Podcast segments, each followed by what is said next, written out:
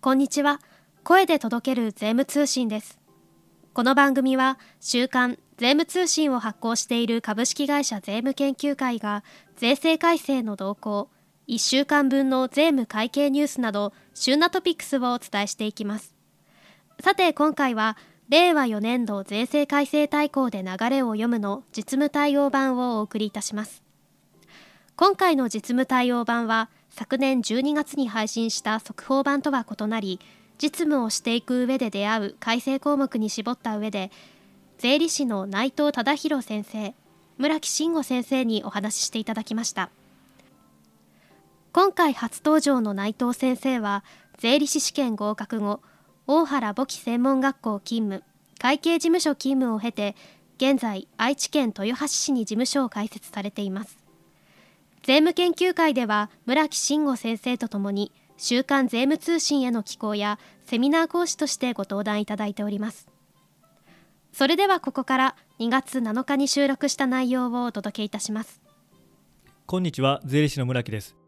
今回は昨年末に配信した令和4年度税制改正大綱で流れを読む速報版のバージョンアップということで、えっと、少しずつ税制改正の詳細も分かってきた中で、まあ、より実務面からこの改正内容を見てみよう実際にどのような実務になるのかなという話を、まあ、私一人ではちょっと頼りないので税務通信で連載させていただいている税務の革新でご一緒させてもらっている内藤先生と一緒にごお話しさせていただこうと思っておりますそういう企画ですこんにちは愛知県東三河で開業している税理士の内藤忠宏です。今日はよろしくお願いします。内藤先生、よろしくお願いします。はい。まあ、法人での絡みでいくと、えっと、グループ通算制度の投資簿価修正っていうのが見直し入りましたと。ここもあの適用し検討している企業さんは注目点なのでやりましょうか。でえっと、グループ通算制度における投資簿価修正っていうのはご存知の通りだと思うんですが、えっと、連結の制度でも投資簿価修正あるんですけども、もうそれとは全然趣旨も方法も全然違うというところで話題になりました。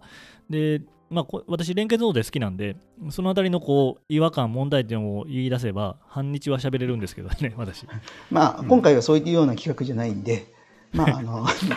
うん、それはちょっと置いといて、まあ、あの簡単にですねあの説明していただけると助かります。はい、わ、はい、かりました。えっと、そうですね、グループ通算制度の投資母価修正制度っていうのは、えっと、簡単に言うと、グループを離脱するときに、まあ、その離脱する個法人のまあ、税務上の株式母価ですね、譲渡原価を修正しようというものです。で、その金額は、えー、で離脱する個法人の母価純資産価格相当額にしましょうという規定でしたね。はい、そうですね。えー、グループ離脱時には、離脱する個法人の税務上の株式母価が、その個法人の母価純資産額相当に置き換わるということになります。えー、細かいことを言うと、これに保有割合というものをですね、加味していくことになりますよね。そうですね。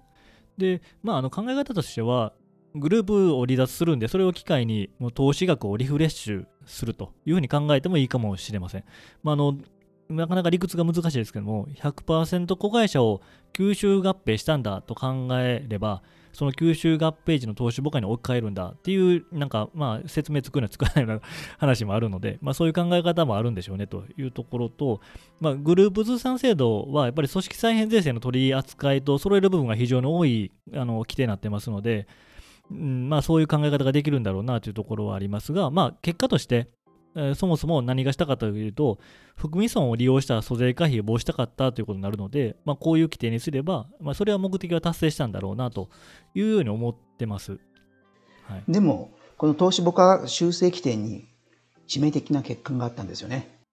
そうなんです。あの、そうなんです。もう有名な話ですけども、えっと、まあ、個法人、離脱する個法人の株式を売却するときに、まあ、この投資母価修正規定が働きますよと。で、これがあるために、例えば子会社を以前買収してきたと。でその時に負担した買収プレミアム、まあ、いわゆる営業権っていうんですかね。営業権部分が損金にならないという問題でしたね。営業権損金にならない問題でした。で例えば数字でやると、えー、僕は純資産価格が1億円の会社を1億5000万で買収しましたと。で、帳簿長は1億5000万で公開者株式持ってますよね。で、この後すぐ、例えばすぐ、えー、僕は純資産価格と同じの1億円で売却することになりましたということ時に、まあ、全然租税回避の意図がないにもかかわらず、この投資母価修正規定が働くことによって、親会社が持ってる子会社株式の母価が子会社の母価純資産価格で1億円に修正されるんですよね。1億5000から1億円に修正されますと。で、母価純資産価格である1億円で売却するので、売却損が税務上出ないじゃないかと。で5000万どこ行ったんだというのが、えっと、問題だと。これが最大の問題点でしたね。はい。で、そこで今回ですね、えー、改正がされるんですよね。うん、買収プレミアム部分、さっきの例で言いますと、5000万円を子会社株式に加算してくれる。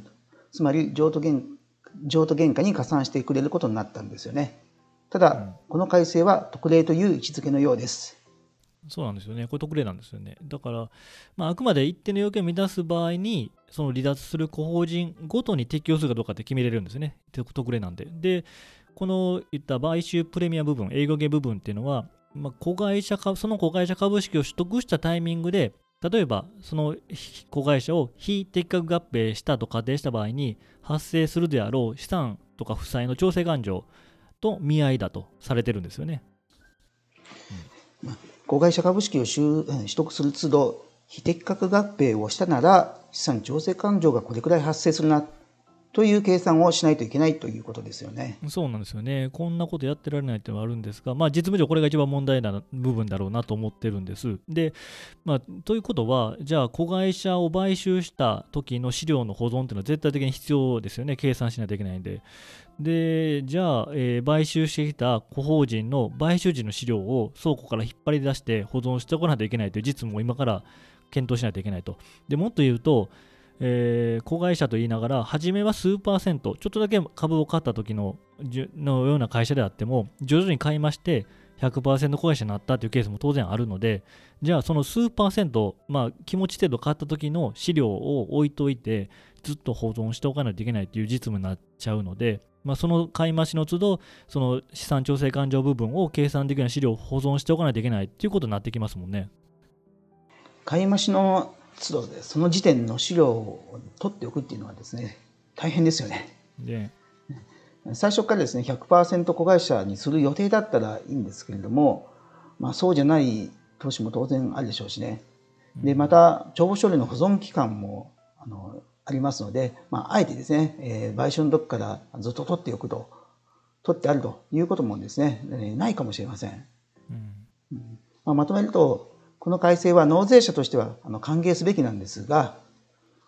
買収子会社の買収時の資料保管がネックになるというふうに、思います。うん、そうですね、まあ、グループ通産制度を利用する予定のグループさんは、まあ、過去に買収をいっぱいしてきているケースも多いと思うんですね、普通の企業よりは。そういう意味では、まあ、倉庫から書類を引っ張り出して、今から整理しておかないといけないですねっていうのをアドバイスしないといけないかなと思ってます。はい。できますか、えー、はい。やばい、できないんじゃないですか。ただ次の項目いきましょうか。えっと、ちょっと話が変わって、えー、一定の内国法人が支払いを受ける配当との源泉徴収の制度の話ですね。源泉徴収の話ということで話が変わりました。えっと、内国法人の配当を支払う場合の源泉徴収の話です。で、改正の内容としては、えっと、株式の保有割合が100%の完全個法人株式とと、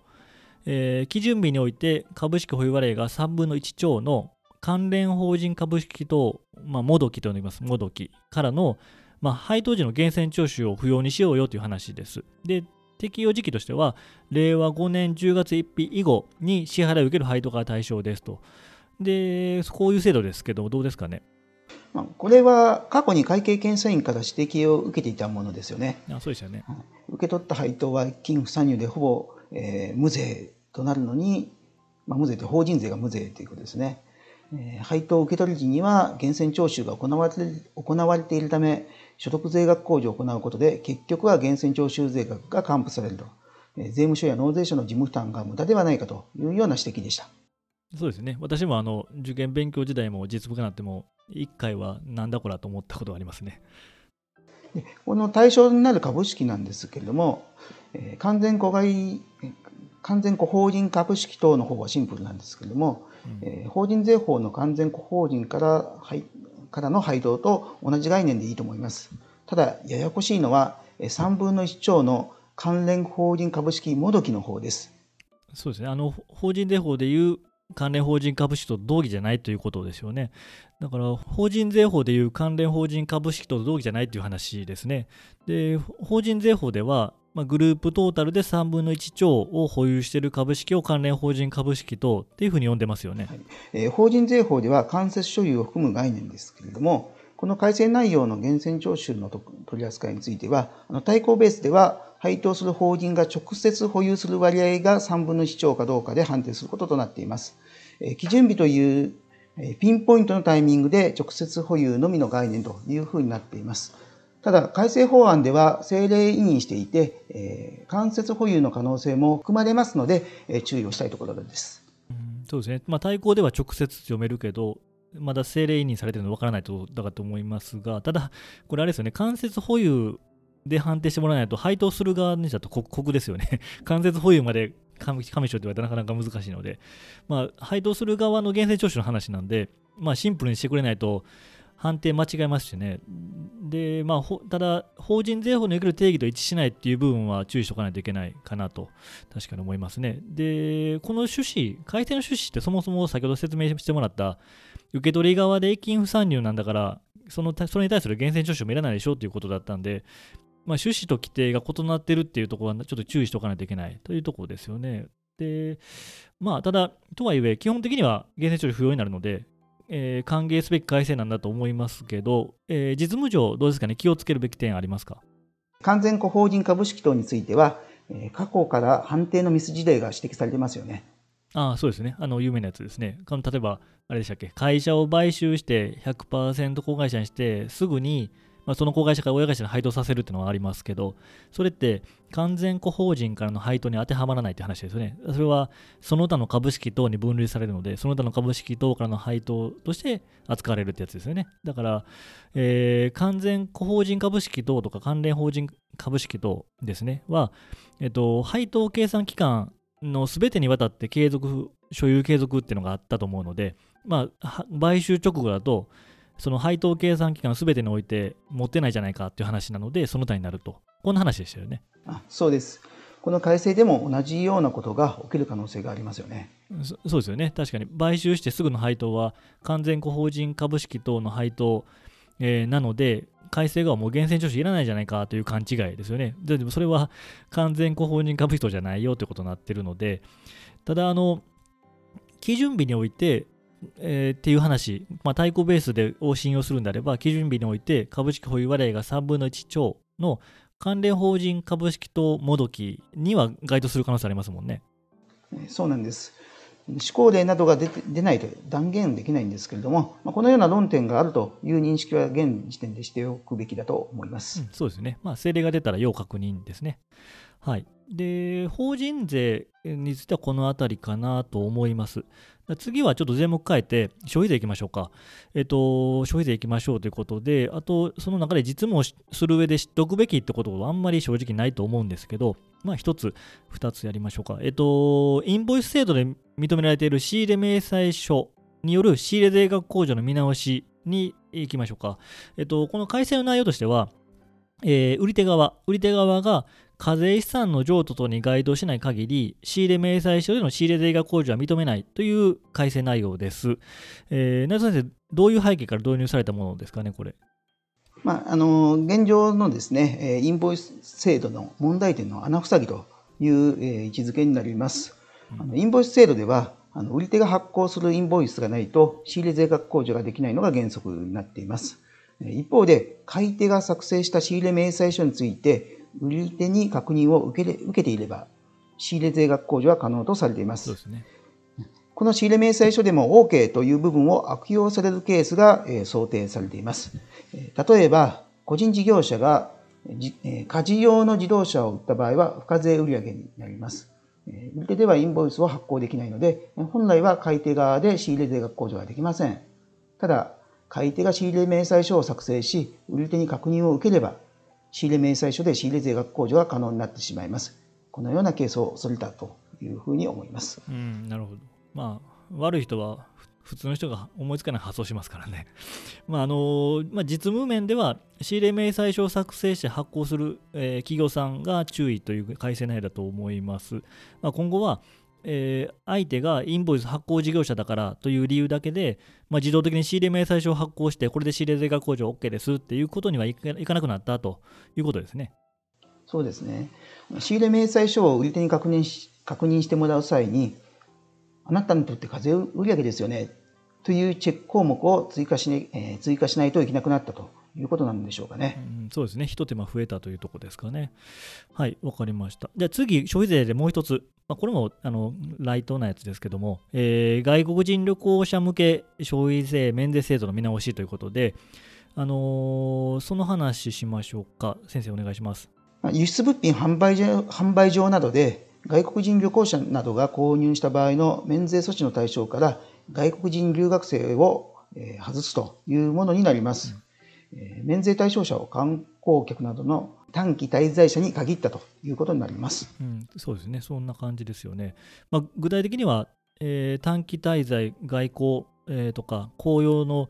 えー、在留資格を有する者と日本国籍を有する非居住者の場合、まあ、国内に2年以上住所や居所を有しないことを在留証明などで証明されたものに限るって、まあ、具体的にこんな感じみたいですね。令和5年の4月1日以降からということになってます。まあ、私なんかそもそも留学生みたいな長期滞在者で免税を受け入れたってことが僕はびっくりしてたんですけど。はい、えー、改正前は留学生のような長期滞在者でも入国から半年間に限って免税での購入が認められていたようです。本来は外国人観光客向けの免税販売ですが、日本に滞在する留学生による免税購入の実態があったと報道されていましたよね。うんまあ、そんなに目くじら立てることかと僕は思いましたけど、あれ、国内で消費されてるというよりは、その免税で買った商品を、まあ、税込みで転売して利罪を稼ぐっていうことが実際あったみたいなので、まあ、その辺でやっぱり気に障ったんでしょうね。この点、なんか実務上は注意点ありますか？まあ、それほどないのですけれども、まあ、お客さんの方ですね、あの輸出物品販売上をしている事業者がいればですね、その免税販売周りの改正が最近多いので、まあ、注意してくださいというぐらいですかね。うん、そうですね、輸出物品販売上をしているところは注意してくださいというところです。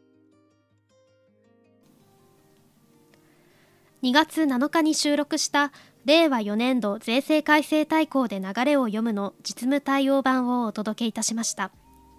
税制改正や改正が及ぼす実務への影響は週刊税務通信でも記事を掲載しています。概要欄にリンクもございますのでどうぞご覧ください。最後までお聞きくださりありがとうございました。この番組は株式会社税務研究会が運営し Apple Podcast、Spotify、Amazon Music などで配信中です。番組登録をしておくと最新回の配信時にお知らせが届き忙しい中でも隙間時間を活用することができますのでポッドキャストアプリから番組登録をお願いします。また番組では皆様のご要望やメッセージをお待ちしています。ハッシュタグ声で届ける税務通信までお願いします。